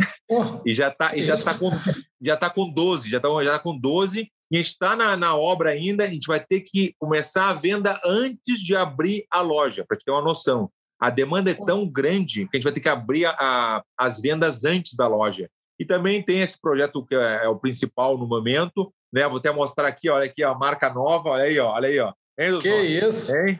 Vou mandar, vou, mandar uma pro, vou mandar o kitzinho pro Flávio, o kitzinho, vai receber o kit, o kitzinho. Opa, eu quero. Que isso? Essa aqui é a Verdun Sports. A Verdun Irado. Sports é outro projeto que eu estou fazendo com o Ian. O Ian e o Magem são dois amigos meus que, que moram aqui na ilha, né? São daqui, são manezinhos dois. E ah. eles estão fazendo esse projeto, estão de frente. Então, se eu precisar de alguma coisa, eles estão de frente total o que eu precisar para eles, por exemplo, o médico, tem que, tem que fazer uma cirurgia na cabeça, liga para os guris, daí eles vão lá, resolvem tudo para mim e essa parceria com a, com a marca nova, né? Que, né? Não sei se você consegue ver um W, né? Tem dois W, uhum. né? Que é o reflexo né? do W. Sim. E a gente está bem feliz com esse projeto também. E tem outras coisas também. Tem, tem um canal, eu estou com as palestras, né? Esses dias eu fiz uma, uma palestra para 1.600 pessoas online, né? Do jeito que a gente está fazendo aqui. Sim. Foi bem legal. Né, já fiz palestra até. É, a galera sabe que eu falo muito bem espanhol pelo fato de eu ter morado na Espanha. Né, tem as palestras, tem os seminários, seminários falando um pouco e as presenças, né? Eu estou indo para Abu Dhabi agora em setembro, então tem várias coisas né, paralelas né, da, da luta fazendo e aproveitando, como o meu amigo tinha falado lá atrás, a imagem, né? Que realmente é importante construir uma imagem uh, bem feita, né? Não assim de polêmicas e não de, de escândalos, né? Tem alguns claro. escândalos, mas isso aí não se comenta. Ah, mas deixa para lá. Pô, pelo que você está falando, cara, o que está me parecendo é que está cada vez mais difícil de, da, da, gente te ver fazendo uma, sei lá, um ano inteiro de, de lutas, assim, sei lá, três lutas no ano. Tá, Sim. É, agora é mais projeto especial, né? Eu acho que eu estou nessa transição, Marcelo. A transição, essa aí, é, eu acho que eu, eu, fiquei 12 anos nos Estados Unidos, eu morei 12 ah. anos na Espanha, dois na Croácia. Então, acho que é o momento né, de poder. Eu estou trazendo. Minhas filhas não conheciam bem o Brasil, elas já estão estudando as duas. Uma, a Joana está com 7, a Júlia está com 13 está pré-adolescente, naquela fasezinha, acho que todo mundo conhece a fasezinha, aquela difícil, né? Se prepara, a minha, a minha tem 16, se prepara. E... Não é brincadeira, não. então tu já está sabendo qual é, é da situação. Pô, então muito. a gente está bem feliz aqui no, no Brasil. Eu estou num bairro aqui que é excelente aqui, né? Eu queria morar no, no, sul da ilha, né? Que é Campeche, que eu acho que vocês conhecem bem, Campeche, todo mundo conhece, o Brasil inteiro. E é um lugar que é diferenciado. Florianópolis, assim, me, me, acolheu de uma maneira, de um jeito, que eu tô me sentindo tão bem aqui, de fazendo tudo, fazendo as coisas, as pessoas me reconhecendo na rua demais, assim, é, é muito mesmo, assim, sabe? Aquele carinho é, real, que tu sente a coisa real mesmo. Então, acho que foi a transição perfeita de voltar ao Brasil, poder mostrar um pouquinho a cultura do Brasil para minhas filhas também, né? A minha esposa também né, teve negócio no, nos Estados Unidos, né? Agora está com uma empresa de arquitetura, ela que tá, ela que fez a nossa casa aqui, por exemplo, né? Que depois um dia eu vou mostrar para vocês a casa e ela fez, a ela está fazendo a, nossa loja também, né? A minha, a minha mulher é interior design, né? Ela tem um parceiro, sócio dela que é arquiteto. Então tem várias coisas acontecendo e eu estou feliz, velho. Eu estou feliz como aconteceu a situação, tudo ali, mas não foi por isso que eu estou pensando claro. em parar. Mas como o Gleitson falou, eu não gosto dessa palavra aposentou. Eu acho que quando fala aposentou, o passe cai dá uma caidinha ah, no passe, as pessoas claro. não sei, eu acho meio estranho se aposentei, entendeu? Eu não curto isso aí. Porque não é verdade, eu não estou aposentado, eu estou fazendo um monte de coisa. Verdun não para, rapaz. Ô, Verdun, você como comentarista durante muito tempo lá do UFC em espanhol, qual que você acha que vai ser o impacto do Brandon Moreno como o primeiro campeão mexicano mesmo do UFC? Cara? Boa. Ele falou bastante sobre isso, que quando ele empatou com o Davidson, ele já virou herói lá no México. Agora venceu, né, cara? Como é que, como é que vai ser o impacto para o México nesse caso? Eu conheço muito bem ele, trabalhei com várias vezes com ele, dividi a bancada com ele várias vezes. É um cara gente boa demais né? até brincava com ele, porque ele tem uma vozinha de, de criança, assim, sabe? Criança. Eu brincava muito com ele. Baby, os mexicanos, isso, isso, isso. Os mexicanos são que nem a gente, a gente pode brincar, dar risada, brincar de tirar onda da cara do cara, o cara gosta, dar risada. Os mexicanos são bem parecidos com a gente nesse ponto, né? Então, eu acho que foi muito legal a história dele, eu me identifico bastante, porque o Brandon, ele saiu do UFC, né? Pela primeira vez ele foi cortado, né? No meu, no meu caso, não chegou a ser cortado, não fui cortado, mas não rolou uma negociação, né? Pela primeira vez que eu passei pelo UFC. E depois eu voltei e fui campeão. E ele também, ele saiu do UFC, foi cortado praticamente assim, voltou e foi campeão. Então eu me identifico muito com ele. Eu conheço muito o México, tenho vários amigos mexicanos, mas muitos mesmo, do Vitor Dávila, que é o âncora da, da televisão espanhola. Eu fiquei durante oito anos como comentarista e eu tenho um carinho muito especial pelo, pelo México e realmente vai repercutir muito lá. É, é, é, foi muito importante essa vitória dele. É o primeiro mexicano a ser campeão. Eu achei muito legal e realmente os caras são guerreiros, né? Esse cara, eu vou falar assim uma exclusiva aqui para vocês, porque eu convivia com ele bastante. Ele não é não assim de passar fome, mas estava bem ruim a situação dele. Estava muito horrível mesmo, assim de não ter, estava ruim assim de ter que trabalhar bastante na televisão porque não tinha luta. Então teve uma situaçãozinha ali dele que ele ficou horrível a situação dele. E hoje o cara ser o campeão do UFC é muito legal, velho. Tá louco, vai repercutir muito lá no México. É, eu tenho uma, eu tenho uma, uma, uma birra um pouco com, com os mexicanos, eu vou te explicar por quê. É, ela estava em Las Vegas, a, a, segunda luta do, do Cigano com Velasquez. O Cigano tinha ganho do Velasquez e teve a revanche pelo cinturão. E lá no UFC você tem aquela, aquele negócio, né? Olha só, você está aqui jornalista, você não pode torcer, você não pode vibrar com, ali na bancada, ali do lado do octógono, né? não pode vibrar, você tem que manter a tua linha ali e pronto. Beleza, tranquilo. Cara, eu tava assim, tinha dois mexicanos na minha frente e um atrás. Velasquez começou a ganhar. Irmão, ficaram em pé, deram o soco do Pelé no ar, e vamos cair, vamos cair. Cara, não aguentava. E tinha uma, uma, uma jornalista atrás que, vamos cair, vamos cair. Cara, o, o, o Cigano perdeu acho que no quarto, no quinto round durante o tempo todo, era vamos cair, vamos cair, cara, que negócio tá ficando no meu ouvido, não aguentava mais aquilo. Beleza. Fomos para o México. Aí foi tua luta com o Mark Hunt. Os caras, não, porque Caim, Caim, Caim, Caim, Caim. Falei, cara, Caim, eu falei pro cara, Caim é americano, mesmo. Caim não é mexicano. Não, americano, americano, eu caí, mexicano, vamos México, vamos, viva México. Eu falei, cara, eu, eu, eu peguei birra pro pessoal do México. Agora, pô, se o cara, imagina, se o cara era americano e eles estavam torcendo pra caramba, tu imagina o, o, mexicano mesmo. Assim, aquele nasceu ali, é mexicano. Não, ali é 100% mexicano, mexicano mesmo, é verdade. 100%. É eu estou imaginando, mas os caras vão falar, agora Bamo Breno, Bamo Breno, ninguém vai aguentar mais. o Verdun, né, Pô, eu não aguento mais, não. O Verdun fala aí, Velasco, fala. falava melhor espanhol do que ele, né, Verdun? é. Eu brincava também, eu falava, né? Eu nem sei falar espanhol, rapaz. Isso aí é, isso é fake, rapaz. Que isso? Eu, para provocar um pouquinho assim, falava bastante assim, mas a galera torceu muito para ele, claro que sim. Claro. Mas quando eu lutei contra o Mark Hunter, a galera tava comigo assim, um 90%. Tava contigo o tempo comigo. todo. O é. tempo todo. É verdade. Foi malandro, meteu aquele ai, ai, ai, ai. Uh -huh. Se é, lindo. lindo. Isso, eu lembro, tava lá todo o Mark Hunter não aguentava mais. Acho que, acho que boa parte da derrota foi esse negócio. Todo mundo, Cielito, o Hunter já tava assim, ó. Aguento mais. É verdade, é verdade. Né? Foi muito legal, aquela foi muito bacana. Foi uma viagem, foi um torneio bem bacana aquele lá. Verdun, quero te agradecer demais. Sei que você está com hora aí, tem que fazer tua hidroginástica lá com os coroas, né? Depois de, depois de um mês, nossa, eu fiz a terapia, depois de um mês sem treinar, desde a luta, nada. Eu vou te falar, para não mentir, eu fiz duas, dois dias de musculação. Um tempo assim de cada duas semanas, né? Foi, eu tô assim, tá... jiu-jitsu zero, jiu-jitsu, uh, manopla, corridinha aqui na frente, eu nem saio do condomínio. Eu vou ali na frente, volto, faço cinquinho, cinco assim, bem chorado. Aquele, aquele cinco km assim, uma pena. Né? Bem cachorreiro, é bem cachorreiro. Cara, brigadão aí pela presença, obrigado pelo papo aí, sempre sensacional, sempre pô, super bem disposto, sempre muito simpático, Verdun, Fabrício Verdun, ex-campeão do UFC, embaixador da PFL, futuro dono de churrascaria no não, sul não é churrascaria, é eu sei que não, de carne. Vai ser. Vai é boutique de carne, é coisa fina, Russo. É, é coisa fina dos nossos. A gente vai vender, para não, não mentir, então, a gente vai vender os fins de semana, vai ter a carne pronta. Aí o Flávio lá, o Verdun, eu quero um entrecô, eu quero um tomahawk, daí eu Flávio, chegar aí meio-dia e meio, tá na mão, entendeu? Aí sim, fim de é. semana. É. Que, e rapaz, tem que buscar, tem que ser, não, eu não vou entregar, não.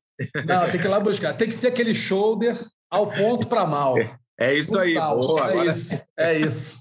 Verdun, obrigado pela presença, cara. Valeu mesmo. Porta está sempre aberta. Se precisar, não precisa nem bater. É só chegar aí, desaba aqui e a gente bate um papo. Eu que te agradeço, Marcelo. Muito obrigado, Cleidson. Pô, Flávio, não tem nem o que falar aí dos nossos. Tem todos os cursos. Gosto muito de vocês. Né? A minha carreira inteira, sempre dando moral também, sempre conversando na boa. Eu agradecer muito aí a todos vocês. E vamos manter um contato aí, sempre tem um assunto, alguma coisa para falar de alguma luta, alguma coisa, né? E eu estou esperando o convite do eu, eu esperando o convite do combate para ser comentarista, nada a ver, né? Isso aí é um Opa, assunto. opa. Deixa o telefone ligado, hein? Experiência eu tenho, né? Fiquei oito anos querendo vender o peixe.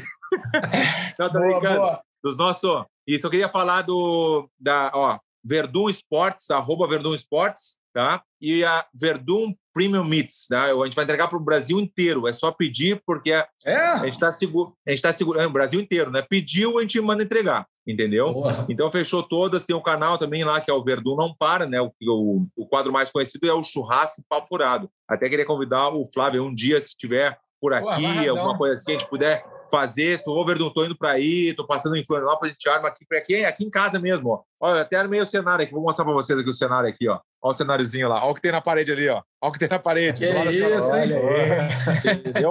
Olha ali, ó. Entendeu? Tirou onda, tirou onda. Vai sentar na, me... senta na mesa aqui, senta aqui e bate um papo ali, entendeu? Pô, excelente. Um dia eu vou poder mostrar aí, ó, vou fazer um no canal também. Pra... O Vanderlei tá chegando aqui amanhã. Vou fazer um conteúdo com o Vanderlei amanhã. Boa. Boa. É, Boa. É, tá Tem muita história para contar, hein? Só convidou o Flávio. Então, assim, na hora que a gente estiver falando do Flávio, aqui, tipo, a gente dá aquela tesourada na, na edição. É. E aí fica, ó, o Flávio vai ganhar kit, Flávio tem que ir lá comer carne, Flávio vai, vai participar. Beleza. Só que edição, amigo, Edição quem controla é a gente. Então, assim, estamos limados, estamos fora, beleza. Tô brincando. Perdão, brigadíssimo, cara. Valeu, valeu mesmo pela, pela conversa aqui, pelo papo, pela resenha. E tá sempre convidado. Quando quiser, é só participar. Obrigadão, nossos. Tamo junto aí. Valeu, Verdun. Hey. Valeu, um abraço. Hey. Bom, tá aí Fabrício Verdun falando sobre a carreira dele, o que, que aconteceu na PFL, o futuro. E a gente lembra também que o combate vai transmitir a PFL no dia 17 de junho, próxima quinta-feira. Quinta-feira? Quinta-feira, às seis e meia da tarde, tem a segunda rodada do peso meio médio, do peso meio pesado, vários brasileiros em ação. Gleison Tibal contra Rory McDonald na luta principal. Vai ter também César Mutante enfrentando Chris Camose. Vai ter Antônio Cara de Sapato contra o Vini Magalhães, duelo brasileiro na, no encerramento do card preliminar. João Zeferino enfrentando Jason Ponet. Tem vários brasileiros aí lutando na PFL. Você acompanha no canal Combate a partir das seis e meia da tarde, seis e pouco, seis e quinze da tarde, horário de Brasília, a gente faz o aquecimento combate, seis e meia começa a transmissão da segunda rodada da PFL para essas duas categorias. Agora a gente vai rapidinho, amigos, falar sobre o nocaute da semana, a finalização e a vergonha da semana, que é uma vergonha daquelas vergonha, vergonha mesmo. Nocaute da semana não tem muito o que discutir, né? Flávio Gleidson, sete segundos, segundos do Terence McKinney em cima do Matt Frevola, no UFC 263. O cara lutou na PFL oito dias antes da luta no UFC, quer dizer, lutou na PFL oito dias LFA, depois. No LFA. Desculpa, na, na, no LFA, no LFA, foi, perdão. Lutou na LFA oito dias antes, foi chamado para o UFC para substituir um atleta que se, se, lesionou, não pôde, não pôde participar, estreou, fazendo a estreia dele no UFC, num evento numerado, ele vai lá e consegue o nocaute mais rápido da história do peso leve, quarto nocaute mais rápido da história do UFC, e o nocaute mais rápido de um estreante também na história do UFC. Foi pouca coisa não, né, Gleison? Foi bem. Terence McKinney. Pô, chegou com tudo, né, Russo? Eu tinha, eu tinha visto essa luta dele no LFA e estava bem curioso para ver como é que ele ia sair no UFC. Confesso que não deu nem tempo, né?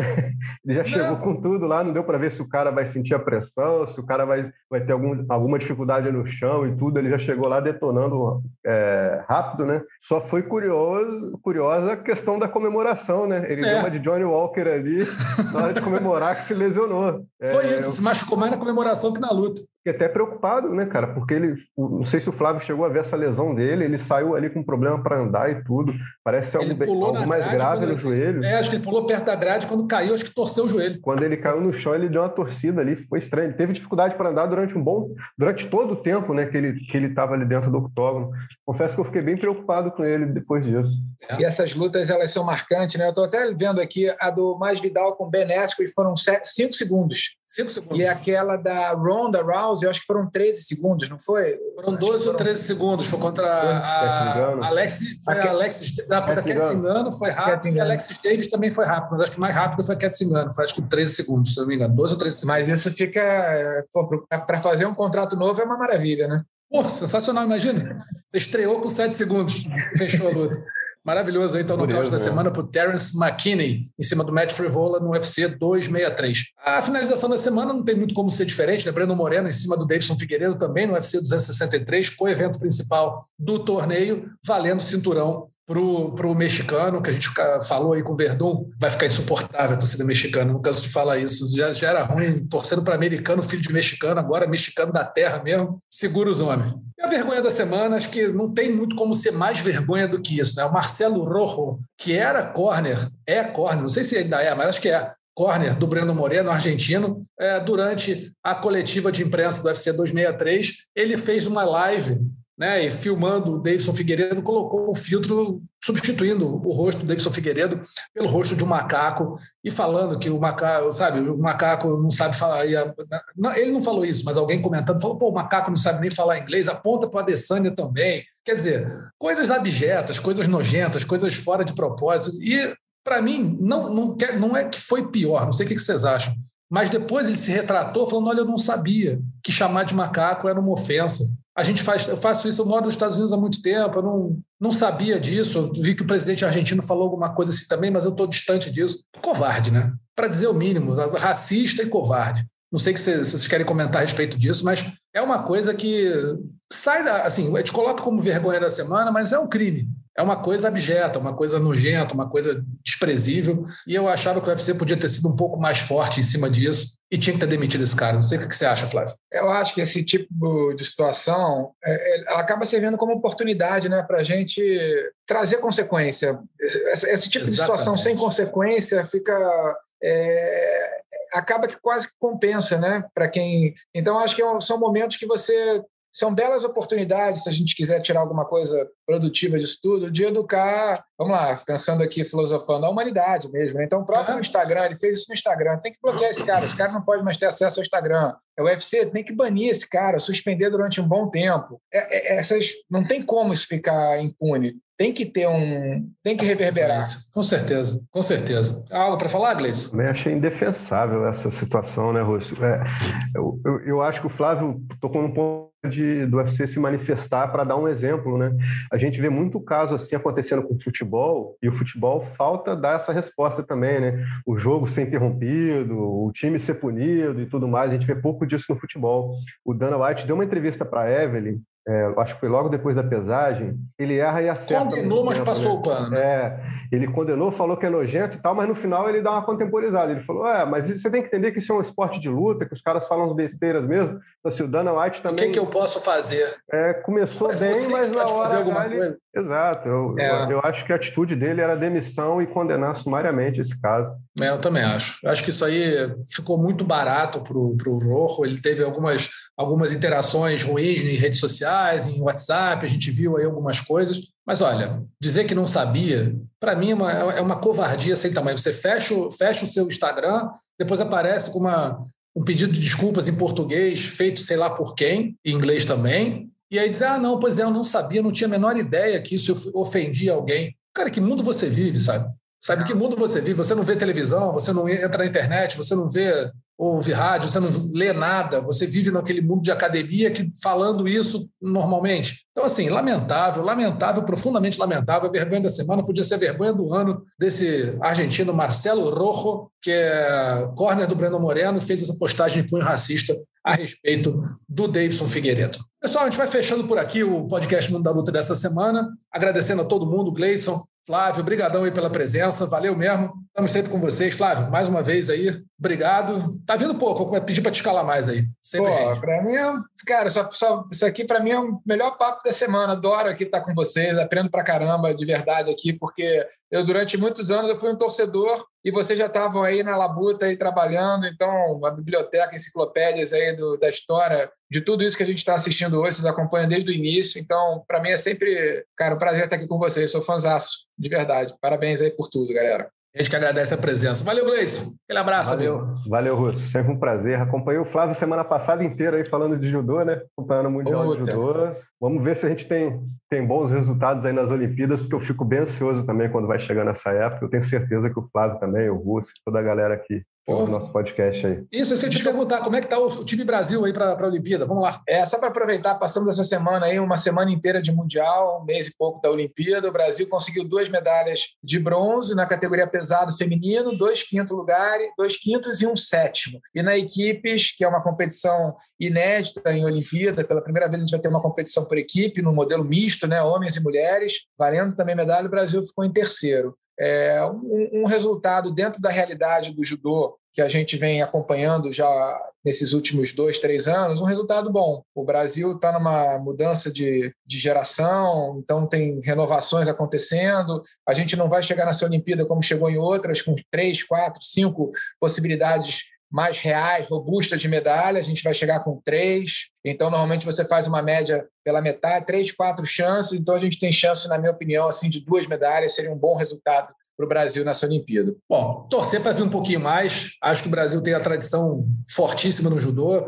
Não chega ao tamanho de um Japão ou de uma França, por exemplo, talvez da Rússia, mas o Brasil está ali no, no entre tá. os dez países mais fortes do judô mundial, certamente, talvez até menos, né, entre os oito, sete países mais fortes do judô mundial. A gente vai torcer bastante aí para virem medalhas interessantes. A gente vai falar muito do judô da olímpico, também dos esportes de combate olímpicos nas edições do Mundo da Luta durante a Olimpíada. A gente lembra que o podcast Mundo da Luta está sempre no combate.com, você pode entrar, ouvir a hora que você quiser, e também nos principais agregadores de podcast disponíveis aí no mercado. O ge.globo podcast, que une todos os podcasts esportivos do Grupo Globo, no Spotify, Google Podcasts, Apple Podcasts e Pocket Casts. O roteiro do Mundo da Luta é feito pelo Adriano Albuquerque, a edição é da Raíra Rondon, tá bom? Um grande abraço para todo mundo, boa semana, até mais finalizado.